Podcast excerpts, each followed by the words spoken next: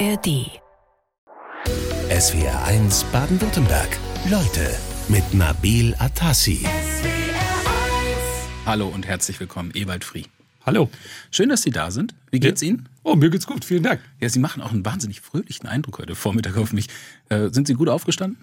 Ich bin gut aufgestanden und ich habe gestern Abend mit äh, zwei Professorenkollegen einen Wein getrunken und wir haben das äh, zu Ende gehende Semester Revue passieren lassen und dann hat man hinterher immer gute Laune. Haben Sie jetzt auch Ferien? Jetzt noch nicht, aber ab Freitagabend. Ab Freitagabend. Äh, Sie haben es ja auch gar nicht weit gehabt. Äh, Sie kommen aus Tübingen zu uns. Ähm, Sie sind ja kein gebürtiger Tübinger, kann man irgendwie auch hören. Äh, sind als Historiker an der Uni tätig, haben es gerade erzählt, zwei Professoren, äh, kommen aus Nordrhein-Westfalen, in- seit 15 Jahren hier in Baden-Württemberg. Gefällt's Ihnen? Ja, ich musste mich daran gewöhnen, dass Tübingen ein bisschen kleiner ist als das Ruhrgebiet, wo ich vorher lange gewohnt habe. Ähm, aber die Universität ist ein toller Ort, ein schöner Arbeitsort. Äh, die Bedingungen, um Wissenschaft zu machen in Tübingen sind richtig gut. Ist ja jetzt auch ein gemeiner Vergleich. Ne? Tübingen jetzt mit dem ganzen Ruhrgebiet zu vergleichen. Ja, aber so ist die Wahrnehmung. Wenn man im Ruhrgebiet ist, hat man das Gefühl, da sind äh, vier Erstliga-Bundesliga-Stadien, da gibt's drei Theater, zwei Opern, was weiß ich, und alles in, in 50 Kilometer Entfernung. Ja. Und da ist man in Tübingen etwas anders aufgestellt. Dafür ist natürlich die Schwäbische Alb und der Schwarzwald und alles so, das ist natürlich alles auch schick. Da in 50 Kilometer Entfernung haben sie auch das Neckarstadion oder auch nochmal Ja, ja, ja, ja. Fußballverein. Erstliga. Gibt's alles Gut. Können wir, können wir alles noch diskutieren. Ähm, sie kommen aber heute eigentlich aus einem anderen Grund zu uns, nämlich, weil Sie ein Stück weit auch Ihre Geschichte heute erzählen. Die haben Sie aufgeschrieben und uns mitgebracht. Ähm, Ihr Buch Elf Geschwister und ein Bauernhof. Da steckt ja schon ganz viel drin. Und dann haben Sie erstmal ganz frisch im Juni den Deutschen Sachbuchpreis dafür gekriegt. Herzlichen Glückwunsch. Vielen Dank. Sie hatten nicht damit gerechnet, ne? Nein, da sind fünf Nominierte, ähm, nee, mehr, ähm, acht, glaube ich, die da sitzen und einer von denen gewinnt. Und dann guckt man vorher, wer da sonst so ist und was die alles geschrieben haben. Und da hatte ich meine Chancen eher gering eingeschätzt. Ja, und dann kam es doch anders. Ne? Und plötzlich hat man anders. Mikrofone unter der Nase, muss irgendwas sagen und äh, überhaupt passieren ja gerade wundersame Dinge bei Ihnen. Also das Buch verkauft sich wie geschnitten Brot. Äh, Sie sind Nummer eins auf der Bestsellerliste. Ist das ein Business as usual für Sie? Nein, das ist noch nie vorgekommen und wird wahrscheinlich auch nie wieder vorkommen. Es ist ein besonderer Moment oder eine besondere Zeit für mich, ähm, die ich sehr gerne mitnehme. Aber ich weiß auch, dass die wieder vorübergeht und das ist dann irgendwie auch gut so, weil eigentlich bin ich ähm, ja, Professor an der Uni und Historiker und ähm, nicht, wie soll man sagen, in diesem Maße mit Bestsellern beschäftigt. Aber dass es jetzt passiert ist, ist ja auch gut. Da haben Sie jetzt ja schon den nüchternen Blick äh, des Historikers drauf. Sie, ja, Ihre Geschichte habe ich gesagt. Worum geht's? Man kann es eigentlich so als ein Stück deutscher Geschichte auch äh, sagen, die Sie äh, erlebbar machen an Ihrer eigenen Geschichte. Dass das so möglich ist, also mit Ihrer Geschichte, da geht's ja um den elterlichen Bauernhof, wie er sich verändert über die Zeit und um Ihre zehn Geschwister. Äh, Sie sind in einer großen Familie aufgewachsen. Ähm, wann ist Ihnen klar geworden, da kann ich ein Stück weit deutsche Geschichte mit erzählen? Tune. Das kann ich so genau gar nicht sagen, aber ich weiß ähm, das schon etwas länger, dass in den Geschichten, die meine Geschwister erzählen, wenn man sich so nach Weihnachten trifft, ähm, in den Anekdoten, dass im Vergleich dieser Anekdoten ähm, eine Veränderung aufscheint, die wir nicht mehr so auf dem Schirm haben, weil Geschichte der Bundesrepublik meist aus einer städtischen Perspektive erzählt wird. Also Wirtschaftswunder, ähm, der, die Ölkrise, die Zeit nach dem Boom, da haben wir eher so städtische Szenarien vor Augen. Und diese Veränderung geschieht aber auch und in den 50er und 60er Jahren vielleicht sogar vor allem auf dem Land. Und äh, diese Geschichte zu erzählen, die finde ich spannend und das wollte ich gerne machen. Herr Fries, Sie sind geboren 1962 als neuntes von elf Kindern auf einem Bauernhof in Nordrhein-Westfalen. Welche Erinnerungen haben Sie an Ihre Kindheit? Ja, ich erinnere mich ähm, an das Gebäude, ähm, in dem ich aufgewachsen bin. Ähm, den, äh, die, den Treppenaufgang und dann das Zimmer, wo ich geschlafen habe und die Küche und äh, die Wohnräume und so weiter und die Stallungen und wie ich da rumgelaufen bin. Wie kann ich mir das vorstellen? Man ist ein großes Bauernhaus, weil wenn Sie zu elf waren, dann braucht man ja Platz. Ja, ja, die, so, also man hat zu zweit oder zu dritt in einem Zimmer geschlafen ähm, in, und die Ältesten waren schon nicht mehr zu Hause, als die Jüngsten geboren sind. Insofern war der Platz, den man für die Familie brauchte, irgendwie überschaubar. Aber da war ja dann das Wirtschaftsgebäude oder der wirtschaftliche Teil des Hauses, in dem 13 Kühe waren und ähm, ähm, Rinder auf der anderen Seite und am Anfang auch noch Pferde. Und insofern ähm, war da auch, also da wurde viel Platz gebraucht, würde ich sagen. Sie haben sich ja eine ganze Zeit lang, hatten Sie auch nicht mehr so viel damit zu tun, mit dieser Kindheit auf dem Bauernhof, auf dem landwirtschaftlichen Betrieb der Eltern. Ähm, dann haben Sie sich jetzt äh, damit beschäftigt und ein Stück weit auch die Veränderung dieser bäuerlichen Kultur oder bäuerlichen Lebensweise beleuchtet. Ähm, dafür haben Sie Ihre zehn Geschwister dann auch nochmal besucht. Genau, ich bin ähm, losgefahren. Ich habe vorher den E-Mail geschickt und habe gesagt, ich würde euch gerne interviewen, mal gucken, was draus wird. Ich weiß nicht genau, ob ein Text draus wird oder nicht. Und die haben zugestimmt und dann habe ich mir so einen Zettel gemacht mit ähm, auf der einen Seite ein paar standardisierten Interviewfragen, große Gefühle beispielsweise oder das erste politische Ereignis, an das du dich erinnerst. Und dann ähm, der Idee, mit denen gedanklich durch unser Haus zu gehen und äh, Geschichten abzugreifen, an die sie sich erinnern, die an bestimmten Orten passiert sind. Und dann bin ich ähm, angekommen, am Nachmittag meistens. Dann hat man zwei Stunden geredet. Dann habe ich abends mit denen ein Bier oder ein Wein getrunken oder bin spazieren gegangen, was ich so richtig fand.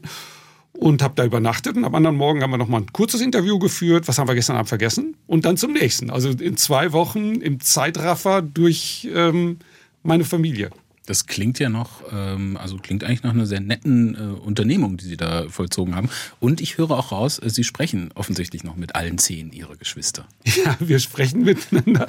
Wir sprechen nicht so sehr häufig miteinander, weil ähm, ich jetzt 400 Kilometer südlich wohne ähm, von äh, der, dem Ort, wo die meisten wohnen.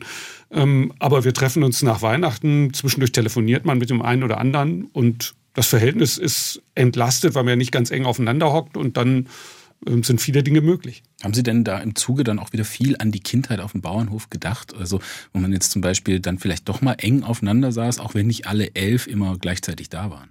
Es war ja immer eine Zweierkonstellation in den Interviews. Mhm. Und das Interessante, was dann auch im Buch sich niederschlägt, ist, dass die Erfahrungen relativ schnell sehr unterschiedlich sind, wenn man von meinem Geburtsjahr 62 nach vorne und nach hinten geht.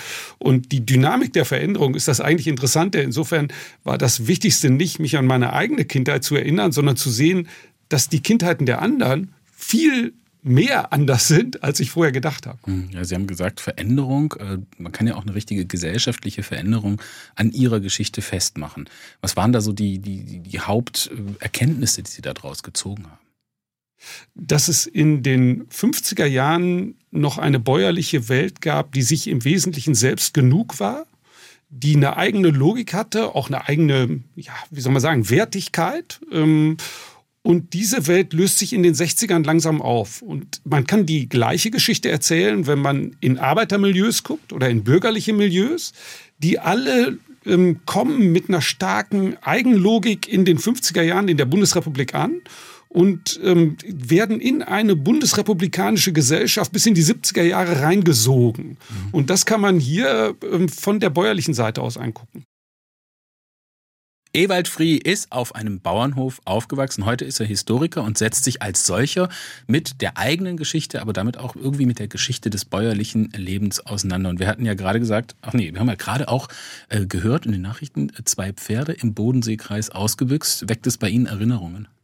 Ja, ähm, das konnte passieren, dass äh, Rindviecher äh, zu meiner Zeit ähm, ausgebrochen sind und dann musste man die halt äh, wieder einfangen und äh, das war aber nicht meine große Stärke, weil ich eher Angst vor Tieren hatte, was für jemanden, der auf dem Bauernhof groß geworden ist, eher unüblich ist. Ähm, äh, aber ich wurde dann eben auch irgendwie gebraucht, um an der Seite zu stehen und gefährlich zu gucken, sodass die Tiere ihren Weg zurückfahren.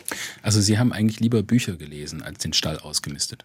Ja, Stall ausmisten war sowieso nichts für Kinder. Das ist richtig harte Arbeit. Die können nur ähm, fast Erwachsene machen. Aber ähm, ich habe lieber Bücher gelesen, viel lieber. Ähm, und ähm, habe das Glück gehabt, dass meine Mutter zumindest das Gefühl hatte, das ist auch eine vernünftige Beschäftigung und äh, hat mir ein bisschen Freiraum gegeben. Sie haben jetzt Ihre Mutter genannt, Ihren Vater ausgeklammert. Gab es mit dem dann entsprechend auch Konflikte? Ja, der fand die Arbeit draußen und im Stall wichtiger als das Lesen von Büchern. Ähm, aber mein Vorteil war als Nummer neun, dass es viele andere gab, die da schon mal was tun konnten. Und äh, da meine Eignung für Stallarbeiten immer angezweifelt wurde, war ich dann erst in zweiter Linie dran. Ich habe es ein bisschen besser gehabt als meine älteren Geschwister. Sie waren ja insgesamt zu elf. Da kann man sich dann als äh, einer, der dann eher so ins Akademische äh, gehen will, dann auch ein bisschen verstecken hinter den anderen oder mal so in die zweite Reihe gehen?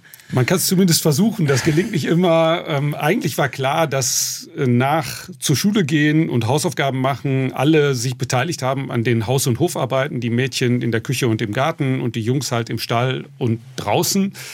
Aber es gibt immer Strategien, um da etwas mehr oder etwas weniger involviert zu sein. Und im Zweifelsfall war ich etwas weniger involviert. Kann man das eigentlich so runterbrechen, also jetzt von Ihrer Geschichte, Ihrer Familie auf so bäuerliche Betriebe generell? Es ist ja zum Beispiel auch so, nur einer von den elf erbt den Hof.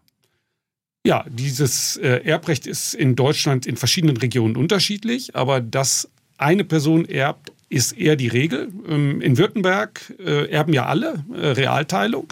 Das kann man heute noch sehen, wenn man durch württembergische Dörfer fährt, ähm, weil die eher egalitär sind. Wenn man die Häuser anguckt, da gibt's nicht die richtigen äh, reichen Häuser, sondern alle haben an der Rentabilitätsgrenze gearbeitet. Und ähm, wenn man durch andere Regionen Deutschland fährt, wo einer erbt, dann sieht man die sozialen Differenzen. Die Höfe bleiben gleich groß und dann gibt es kleine, mittlere, große und das drückt sich in der Kleidung, im Hausbau, in ganz vielen Dingen aus. Mhm. Sie haben ja selbst im Münsterland gelebt, sind dort aufgewachsen. Da gab es dann größere Höfe oder wie hat es da ausgesehen? Genau, in der Bauernschaft, wo ich groß geworden bin, also im Münsterland, sind die Höfe nicht im Dorf, sondern stehen allein in der Flur. Da gibt es die Schulzen, die haben 75 Hektar und mehr. Und dann gibt es die mittleren, zu denen wir gehört haben, die haben eher so 20 bis 30. Und dann gibt es die kleinen, die deutlich unter 10 Hektar Land haben und die von ihrem Land alleine eigentlich nicht leben können, sondern sich verdingen müssen bei den größeren oder sich sonst irgendwie was dazu verdienen müssen. Hm, also eigentlich war es ja so, dass dann im 20. Jahrhundert diese Großbauern und Großgrundbesitzer eigentlich eher enteignet wurden. Es gab dann kleinere Flächen. Wie hat sich das dann nach 45? Sie gucken mich skeptisch kritisch an. Sage ich was Falsches? Ja. Dann korrigieren Sie. Also enteignet äh, worden sind Menschen ähm, in äh, der späteren DDR. Ähm, Im Westen ist nicht enteignet worden. Da ist diese geschichtete Gesellschaft in die 50er, 60er Jahre reingegangen und ist dann gewissermaßen von unten aufgerollt worden. Also die Kleinen haben im Wirtschaftswunder angefangen, ähm, Berufe außerhalb der Landwirtschaft zu suchen und haben dann das Land verpachtet oder verkauft. Da haben dann die Mittleren und die Großen von profitiert. Ähm, und dann geht die Rentabilitätsgrenze immer weiter nach oben. Also die Kleinen der 70er waren in den 50ern die Mittleren. Ähm, und ähm, das kann man halt deutlich sehen. Und das bedeutet, dass ein respektabler Bauer in den 50ern, in den 70ern eher jemand ist, um den man sich Sorgen machen muss. Und diese Entwicklung kann man sehr schön dann auch in den Erinnerungen meiner Geschwister sehe. Fast 200 Jahre lang hat seine Familie Viehzucht im Münsterland äh, betrieben. Ewald Frie in SWR 1 Leute. Heute sind Sie Historiker an der Uni äh, in Tübingen, Herr Frie.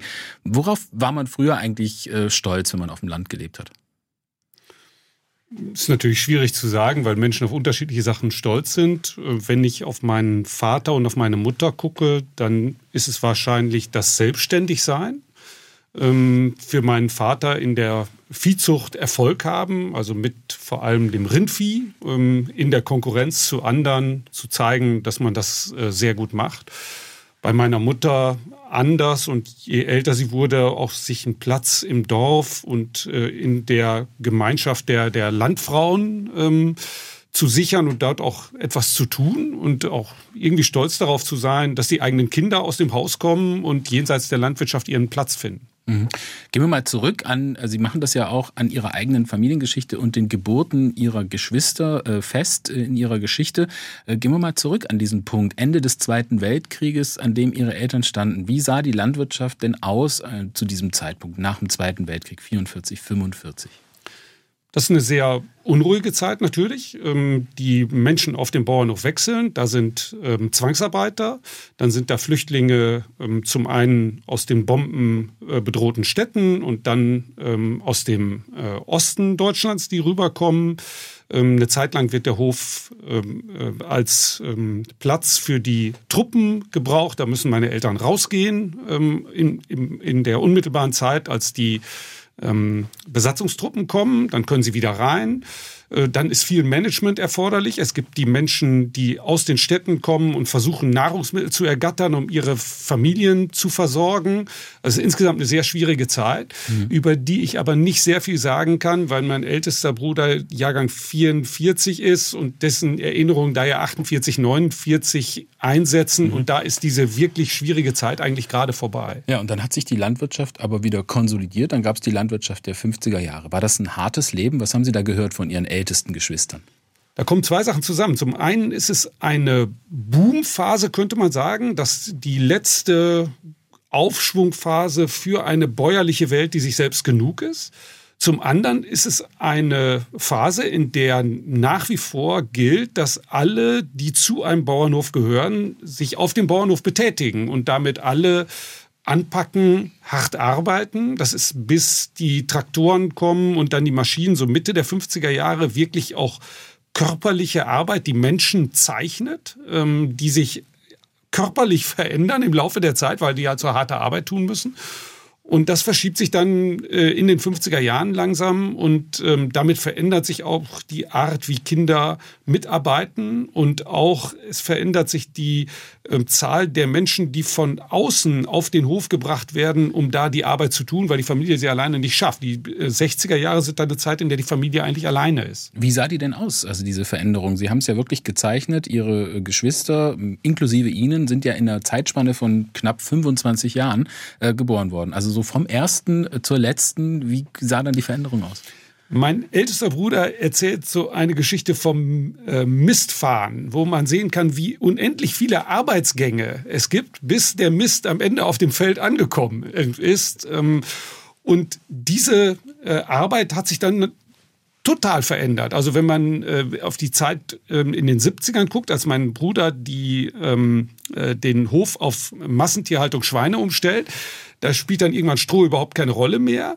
Und wenn, dann wird es maschinell abgeräumt und dann äh, wird es mit dem Miststreuer ausgefahren und die äh, Gülle mit immer größeren Jauchefässern und dadurch ist diese Arbeit einfach total zusammengeschrumpft. Man kann eine ähnliche Geschichte erzählen von der Getreideernte, die in den 50ern mit so einem Mähbinder gemacht wird und dann werden die Gaben aufgestellt und dann werden sie reingefahren, sie müssen später gedroschen werden und zehn Jahre später fährt da einfach ein Mähdrescher übers Feld. Mhm. Und äh, da, da gehen ganze Arbeitsgänge, auch Techniken verloren, wird aber von den Leuten, die davon betroffen sind, eigentlich eher als Gewinn erlebt, weil sie halt diese Knochenarbeit nicht mehr machen müssen. Knapp 700 landwirtschaftliche Betriebe gehen in Baden-Württemberg verloren pro äh, Jahr. Und sie haben sich ja auch mit der Veränderung des bäuerlichen Lebens äh, verändert, nicht im Hier und Jetzt, aber in einer ganz bestimmten Phase, in der es auch einfach große Umbrüche äh, gab. Darüber haben wir gesprochen.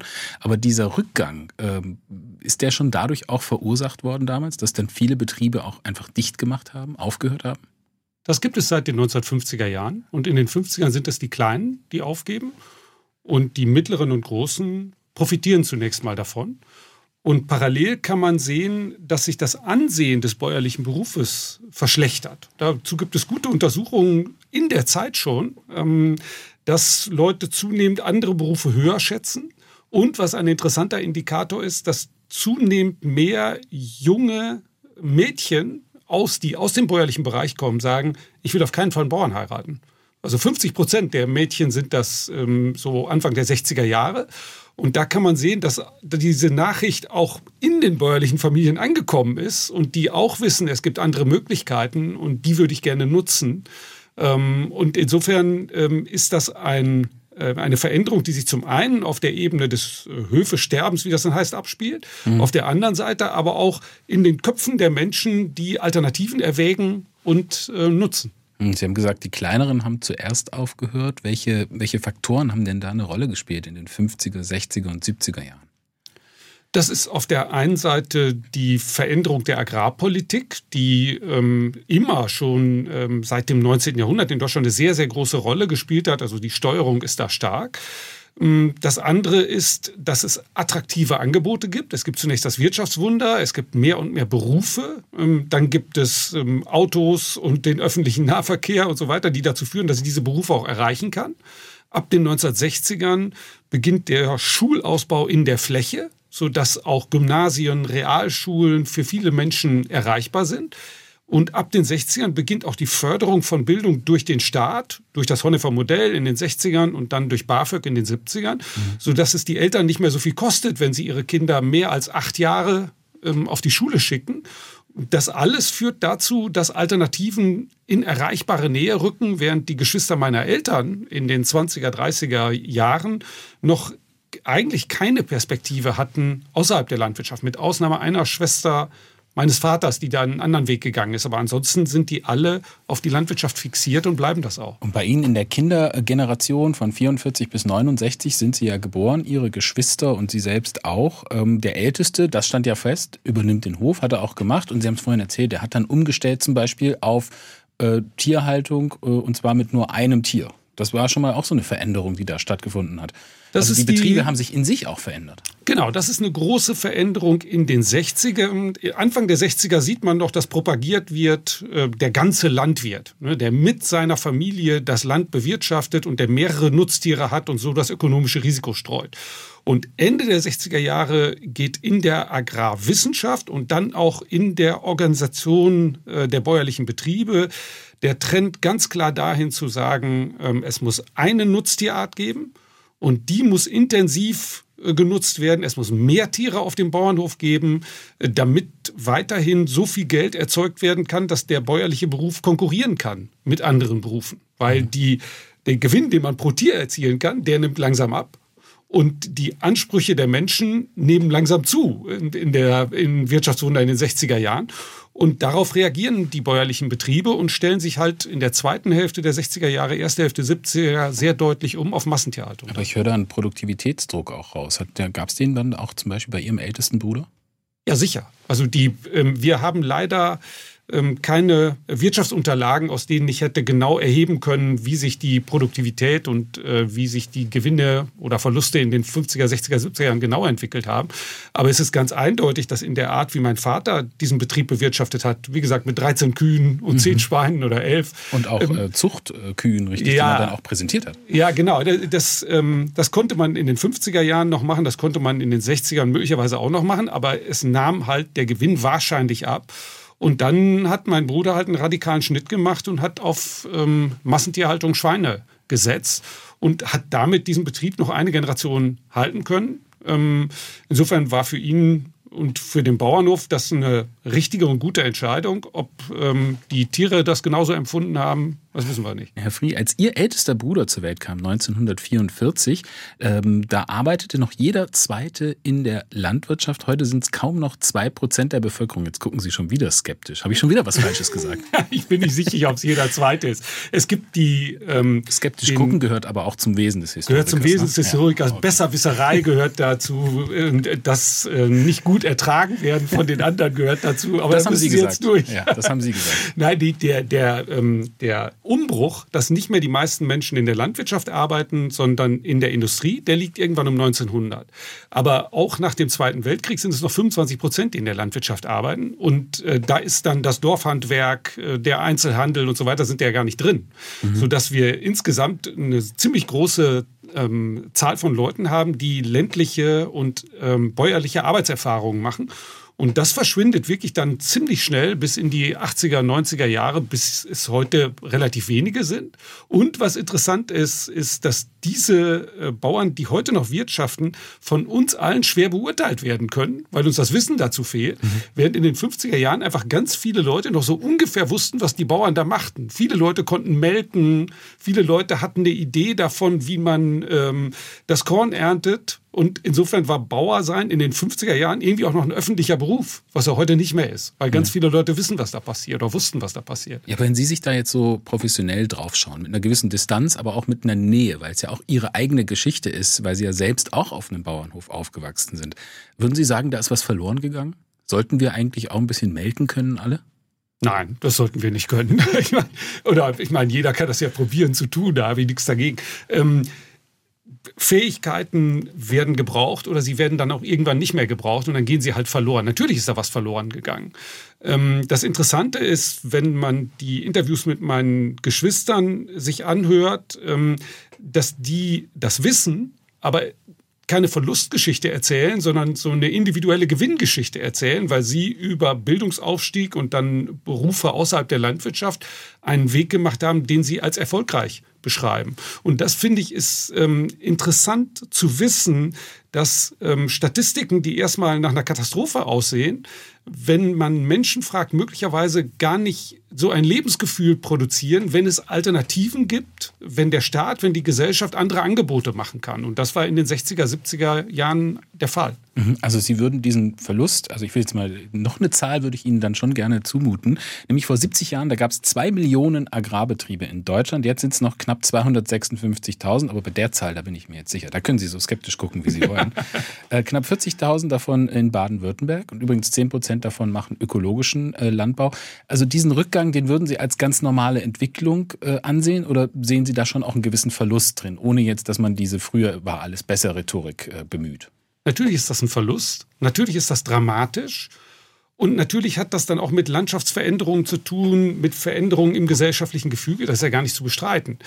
Nur Kultur, Wirtschaft besteht aus ständigen Verlusten und Gewinnen. Also ähm, die, die Vorstellung, man könne an irgendeiner äh, Stelle die Entwicklung einfrieren und sagen, jetzt ist aber Schluss, jetzt wollen wir, dass es so bleibt, mhm. die ist ja naiv. Mhm. Und ähm, von daher ist es richtig, ähm, solche Verluste zu beschreiben und möglicherweise auch zu beklagen, dass äh, so wenig Leute heute noch Besen binden können. Ähm, aber ähm, es ist nicht sinnvoll zu sagen, es äh, sollte so wieder sein, weil Gesellschaften in ständiger Veränderung begriffen sind. Und ähm, ein reines Klagen darüber, dass sie sich verändern, scheint mir nicht sinnvoll. Und Sie haben diese Veränderung mitgekriegt, Herr Frie, von der, äh, wie sich die Landwirtschaft auch verändert hat. Und Sie haben es auch jetzt nochmal ganz genau untersucht, aus dem, mit dem Blick eines Historikers, aber auch auf die eigene Familie. So, jetzt habe ich es nochmal erklärt.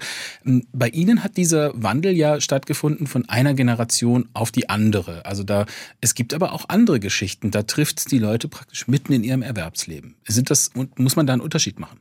Ich glaube ja. Natürlich ist die Veränderung auch während ähm, ein Bauer einen Hof bewirtschaftet in der Zeit. Also mein Vater schafft irgendwann Traktoren an oder einen Traktor an und dann die Melkmaschine und so weiter und dann kommen die Mähdrescher. Das hat Aber, er ja wahrscheinlich eher als Fortschritt empfunden. Genau. Ja.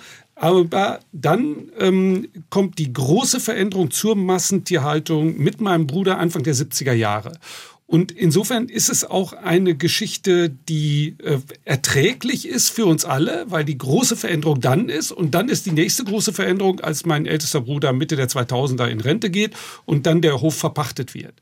Es trifft Menschen ganz anders, wenn sie mitten während der Bewirtschaftungsphase einer Generation den Hof aufgeben müssen, weil er sich nicht mehr rentiert, ähm, weil Unglücksfälle dazukommen, weil dann das eigene Leben in Frage steht. Oder eben es trifft Leute anders, wenn sie sich eine Zukunft auf dem Land vorstellen und dann während ihrer Lehre, während ihres Studiums feststellen, da ist gar keine Zukunft. Das sind wahrscheinlich Biografien, die gab es in den 50ern, die gab es in den 60ern, die gibt es auch bis heute noch, dass Menschen ihren Bauernhof aufgeben müssen, weil sie auch einfach nicht mehr rentabel vielleicht auch wirtschaften können. Genau, und die, die häufige Variante ist die, die wir bei uns sehen, dass das diese großen Entscheidungen im Generationenumbruch erfolgen. Aber es ist ja nicht die ausschließliche Variante. Und wenn dieses ähm, den Bauernhof äh, beenden und stattdessen einer Erwerbsarbeit nachgehen. Wenn das nicht erlebt werden kann als ein Fortschritt, sondern als etwas, äh, als eine Niederlage, mhm. dann ist die Stimmung der Veränderung in der Landwirtschaft eine ganz andere. Dazu haben wir eine Rückmeldung, auch nochmal aus einem anderen Blickwinkel äh, von Bernhard Fischer. Der schreibt uns, ich habe in den 80er Jahren eine landwirtschaftliche Lehre gemacht und Landwirtschaft studiert. Leider hat der Strukturwandel meinem Traum nach einem eigenen Hof einen Strich durch die Rechnung gemacht. Und das ist auch bis heute noch so. Hat er recht? Ja, die, das ist so ein Fall, wo jemand äh, sich eine Zukunft vorgestellt hat auf dem Land und dann ähm, hat er diesen Platz aber nicht mehr finden können. Ähm, bei meinen Geschwistern gibt es einen, der auch äh, so äh, eine landwirtschaftliche Lehre gemacht hat, dann Landwirtschaft studiert hat und dann auch gesehen hat, da ist kein Platz für mich und dann hat er noch ein Pharmaziestudium hinten dran gehängt und ist dann Apotheker geworden, weil es eine etwas schräge Berufsbiografie ist. Da hat es dann am Ende funktioniert und er hat sich selber und den anderen eine erfolgreiche Biografie erzählen können. Das ist aber eben nicht immer so. Aber da gab es ja auch dann einen Wertewandel. Sie haben ja auch vorhin gesagt, es war dann auch eine ganze Zeit auch bei Ihnen selbst so, dass man eigentlich eher nicht so gerne zugegeben hat, ich komme vom Bauernhof und man sich eher, sage ich mal, die Wertigkeit dieses Berufs dann im Ansehen der Gesellschaft eher eine Zeit lang niedrig war. Richtig, die, die, äh, das Ansehen ähm, des Bauernberufes geht seit den 50ern zurück. Und man kann das sehen, wenn äh, man die äh, Interviews meiner Geschwister durchliest, dass für die jüngeren Geschwister nicht mehr die Gemeinschaft der Bauernkinder eine Rolle spielt, sondern die Kinder im Dorf. Ähm, und das, was die machen, die Musik, die die hören, die Freizeitaktivitäten, die die haben, den Sport, den die betreiben, da will man dabei sein. Und damit gerät man aus der Mitte der bäuerlichen Landjugend an den Rand der dörflichen Welt. Und das äh, prägt so ein bisschen das Lebensgefühl der jüngeren Geschwister. Also Sie haben vorhin in der Jetztzeit gesprochen, also im Präsens. Ist das immer noch so? Also ist der, also das Ansehen des bäuerlichen Berufs immer noch im, äh, im Abwärtstrend begriffen? Aber ich, ich habe da einen anderen Eindruck, muss ich sagen. Ich habe das Gefühl, dieses Renommee, das kehrt gerade wieder so richtig zurück. Es gibt ähm, ja ein, also mit Zeitschriften, Landlust und solche Sachen ähm, und mit ähm, Fernsehsendungen, wo die ländliche Kulisse eine Rolle spielt, sicherlich so eine Agrarromantik. Ich bin aber nicht sicher, ob die sich auf die Beurteilung des Wirtschaftens bäuerlicher Erwerbsbetriebe mhm. bezieht oder doch eher darauf, in naturnaher Umgebung zu sein und selber etwas anzupflanzen auf einem kleinen Landstück. Äh, möglicherweise sind das zwei unterschiedliche Dinge. Wie fühlt sich das eigentlich an, wenn man jetzt so selber Historiker ist und dann so die eigene, die Geschichte an der eigenen Lebensgeschichte auch nochmal zu zeigen und zu erleben? Ist das für Sie, war das für Sie was Neues? Ja, das war was Neues. Ich habe noch nie autobiografisch ähm, gearbeitet. Ähm, es ist auch anders, weil der Text, der dann entsteht, mich viel mehr berührt ähm, als Texte, die ich sonst geschrieben habe. Es ist ja auch viel ähm, herausfordernder, dann zu überlegen, treffe ich genau? Ja, ähm, und meine zehn Geschwister haben ihre ähm, äh, Zitate verifiziert. Mhm. Die mussten ja zumindest das Gefühl haben, das gibt so ungefähr wieder, äh, was wir denken, auch wenn es natürlich meine Perspektive ist. Insofern ist das schon was Besonderes. Und der Umgang. Klingt so ein bisschen wie der Unterschied, andere Leute zum Arzt zu schicken, das zu raten und dann am Ende selber zu gehen. Ja, das stimmt. Und in diesem Fall gehe ich ja nicht nur zum Arzt, sondern behandle mich noch selber, um in der Metapher zu bleiben. Das ist schon auch ähm, besonders. Und dann kommt dazu, dass der Umgang mit Oral History, also mit ähm, Interviews, die man aufnimmt, mit Erinnerungen herausfordernd ist, weil Menschen sich ja in der Gegenwart erinnern und ihre mhm. Vergangenheit immer auch so erzählen, dass sie zu ihrer Gegenwart passt. Haben Sie denn da von unterschiedlichen Geschwistern zum selben Sachverhalt auch unterschiedliche Antworten bekommen? Es gibt eine sehr traurige Geschichte für mich, ja. nämlich, dass ich mich an einen Unfall erinnere, den ich auf dem Hof äh, erlitten habe. Und mein kleiner Bruder erzählt die Geschichte genauso, aber da ist es ihm passiert. Einer von uns beiden muss Unrecht haben, weil der Unfall ist nur einmal passiert und ich war ganz sicher, er hat Unrecht. Und dann erzählt meine kleine Schwester von diesem Unfall, den mein Bruder erlebt hat ich musste das in den Interviews ja alles aushalten und konnte jetzt nicht kommentieren, weil jedes Interview selbstständig ist. Aber da habe ich am eigenen Leib erfahren, wie Erinnerung funktioniert und wie ähm, äh, unsicher sie ist. Und deswegen versuche ich in dem Buch immer, ähm, andere Quellen dazu zu nehmen, ähm, Agrarsoziologie dazu zu nehmen, das, was die Geschichtswissenschaft weiß und ähm, was die zeitgenössische Agrarpublizistik so macht, so dass man nicht ähm, nur auf Erinnerungen angewiesen ist. Konnten Sie denn den Sachverhalt klären? Nein, den Sachverhalt konnte ich nicht klären. Das werden wir aushalten, dass es da Unterschiede gibt. Was ist denn aus dem Hof geworden der Eltern? Was ist damit heute? Ähm, der, mein ältester Bruder wohnt in dem Haupthaus. Ähm, die Stallungen, die rundherum sind, sind verpachtet und das Land ist ebenfalls verpachtet. Ähm, in der Bauerschaft selber sind, glaube ich, noch zwei oder drei ähm, Bauern aktiv, die letztlich das gesamte Land mittlerweile gekauft oder gepachtet haben und daraus große Flächen gemacht haben, auf denen sie heute wirtschaften. Mhm. Ist das eine typische Geschichte? Kann man die auch so auf andere Höfe, auf viele andere Höfe, die früher familiengeführt waren, übertragen? Ja, diese drei oder zwei Höfe sind auch familiengeführt. Es sind eben die letzten Familien, die übergeblieben sind und die das jetzt machen. Und die sind dann Aber, größer geworden. Genau, die sind halt größer geworden und dieser, äh, diese Veränderung findet überall statt. Sie haben insofern noch einen wichtigen Punkt angesprochen, als wir ähm, natürlich auch ähm, äh, Investitionen sehen von größeren äh, Betrieben oder auch zum Teil von auswärts, die in die Agrarwirtschaft reingehen und da verändert sich die Struktur dann ganz grundlegend. Mhm. Jetzt haben Sie selber drauf äh, zurückgeschaut, Sie haben die Geschichte aufgeschrieben, die Erlebnisse mit Ihren Geschwistern geteilt, jetzt haben Sie auch noch den deutschen Sachbuchpreis für diese Geschichte bekommen und einen Bestseller damit erzeugt. Da gab es jetzt eine Menge Aufmerksamkeit, aber die geht ja dann auch irgendwann mal wieder ein bisschen zurück und dann bleiben Sie. Also was bleibt denn für Sie zurück aus dieser Geschichte? Für mich bleibt zurück ähm, eine einzigartige Erfahrung in diesem Jahr mit dem Sachbuchpreis, mit vielen Interviews. Ähm, etwas, was normalerweise ein Wissenschaftler nicht erlebt.